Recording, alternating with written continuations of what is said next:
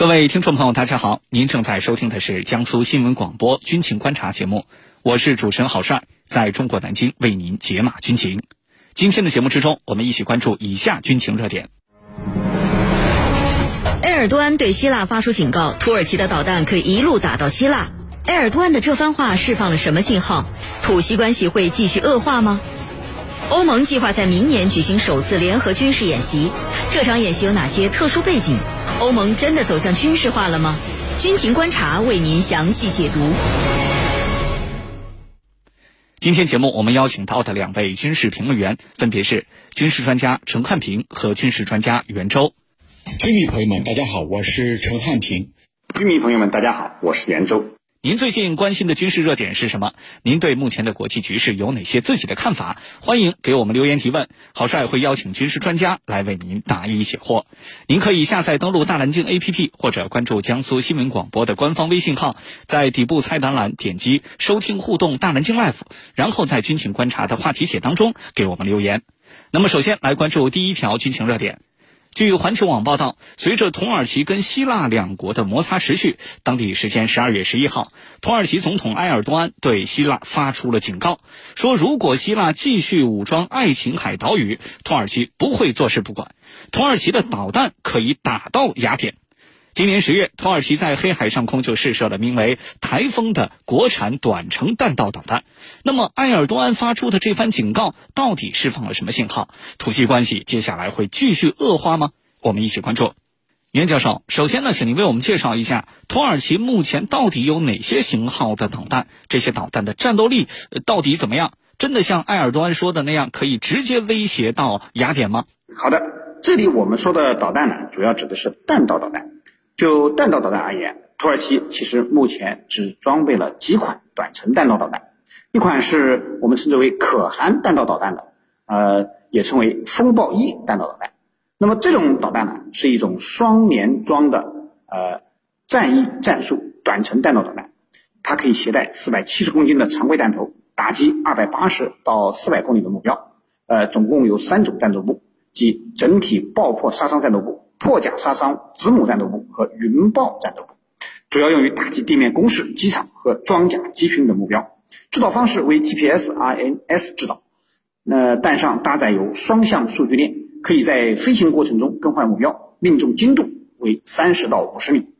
其实啊，土耳其的这种可汗弹道导弹是在中国和土耳其联合研制的短程弹道导弹伊尔德勒姆导弹。也叫 B 六幺幺导弹，或者叫歼六百 T 导弹改进而来。那么这种导弹呢，是二零零一年至二零零八年期间交付给土军的。那么主要用于攻击敌方的指挥中心、发射阵地、机场等目标。相比较于土耳其之后发展的可汗导弹，该型导弹在射程上要逊色许多，射程仅为一百五十公里，战斗部也仅限于整体爆破杀伤战斗部。不过在其他作战性能上，那么和可汗导弹呢？呃，则是相差无几，仍然是土耳其实施近程精确打击的重要武器。那么，除了这种近程地对地导弹之外，土耳其还有两款 TRG 幺二二和 TRG 三零零炮射导弹，可以由土耳其的现役火箭炮发射。那么，实际上它是一种远程精确制导的火箭弹，虽然在射程上比近程战术导弹更近，威力也不如近程战术导弹，但是灵活度更高，成本更低。那么已经是土耳其实施超视距精确打击的主要武器之一。那么这一次呢，土耳其总统埃尔多安所说的可以打到希腊首都雅典的导弹，这是土耳其最新研制的台风地对地导弹。那么该型导弹啊，其实也是在 B 六幺幺和可汗导弹的基础上改进升级而来的，应该算是这两种导弹的增程版，射程一下子提高到了五百公里以上。那么此次试射的台风导弹就命中了五百六十一公里以外的目标区。这标志着土耳其在导弹研发能力上得到了一个极大的提升，也拥有了更具威慑力的超视距远程攻击能力。主持人，好，谢谢袁教授的介绍。那么，在土西关系最近持续紧张的这样一个大背景下，埃尔多安发出的这种明确的警告，可以说呀，呃，意味还是比较深远的。那么，程教授，您如何解读他的这番话？土西关系会继续的恶化下去吗？其实。土耳其跟希腊之间，他们的两国关系在这段时间以来是持续在升级。在希腊独立之后，两国之间就曾经多次发生过冲突。那么两国之间因为东地中海的油气资源，还有呢领海的归属、领空的划分等等，以及塞浦路斯问题，双方在这一系列的问题上都有着严重的分歧。这种分歧啊，导致双方必须要兵戎相见。在这段时间，双方相互指责对方的战机进入己方的领空，所以关系啊急剧恶化，剑拔弩张。那这次埃尔多安所说的这番话，我的导弹可以打到你雅典去，到底说明了什么？其实，我认为这次埃尔多安之所以有这样的底气。是因为土耳其在今年的十月，他们试场了，他们试射了一枚名叫“台风”的短程弹道导弹，这是土耳其的国产导弹。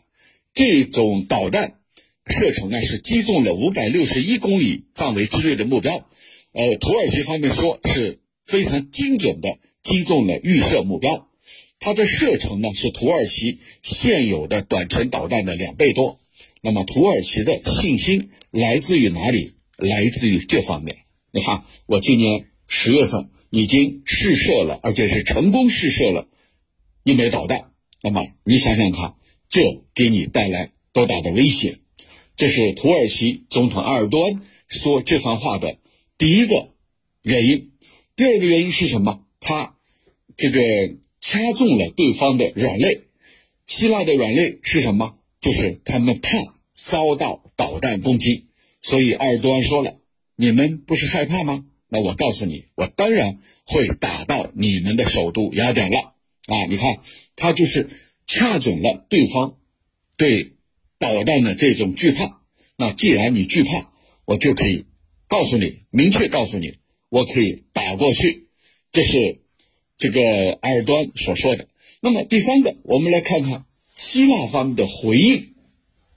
希腊方面是怎么回应的呢？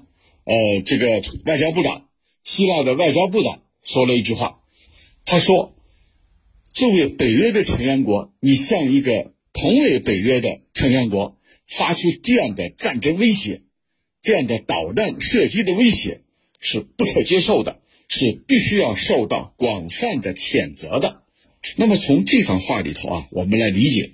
就是希腊方面并没有反唇相讥，或者并没有和他进行唇枪舌剑，就是你来我往的进行这种语言上的相互攻击，而是认为这是不可接受的。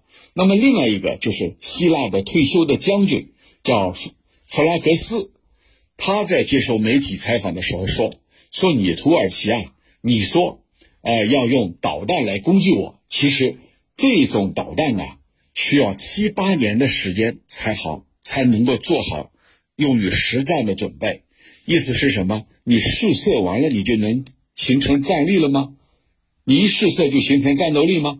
没那么快吧，七到八年。可见啊，希腊方面并没有和土耳其一样采取语言上的对攻，而是在降温，降低双方的这种紧张的程度。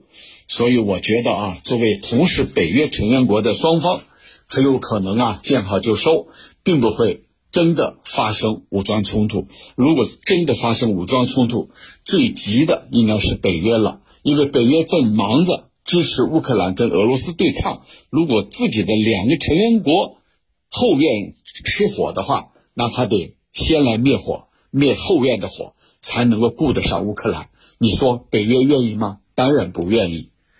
主持人，好，谢谢程教授的分析。江苏新闻广播军情观察，在上半段我们关注到的内容就是这些。稍事休息，我们一会儿再见。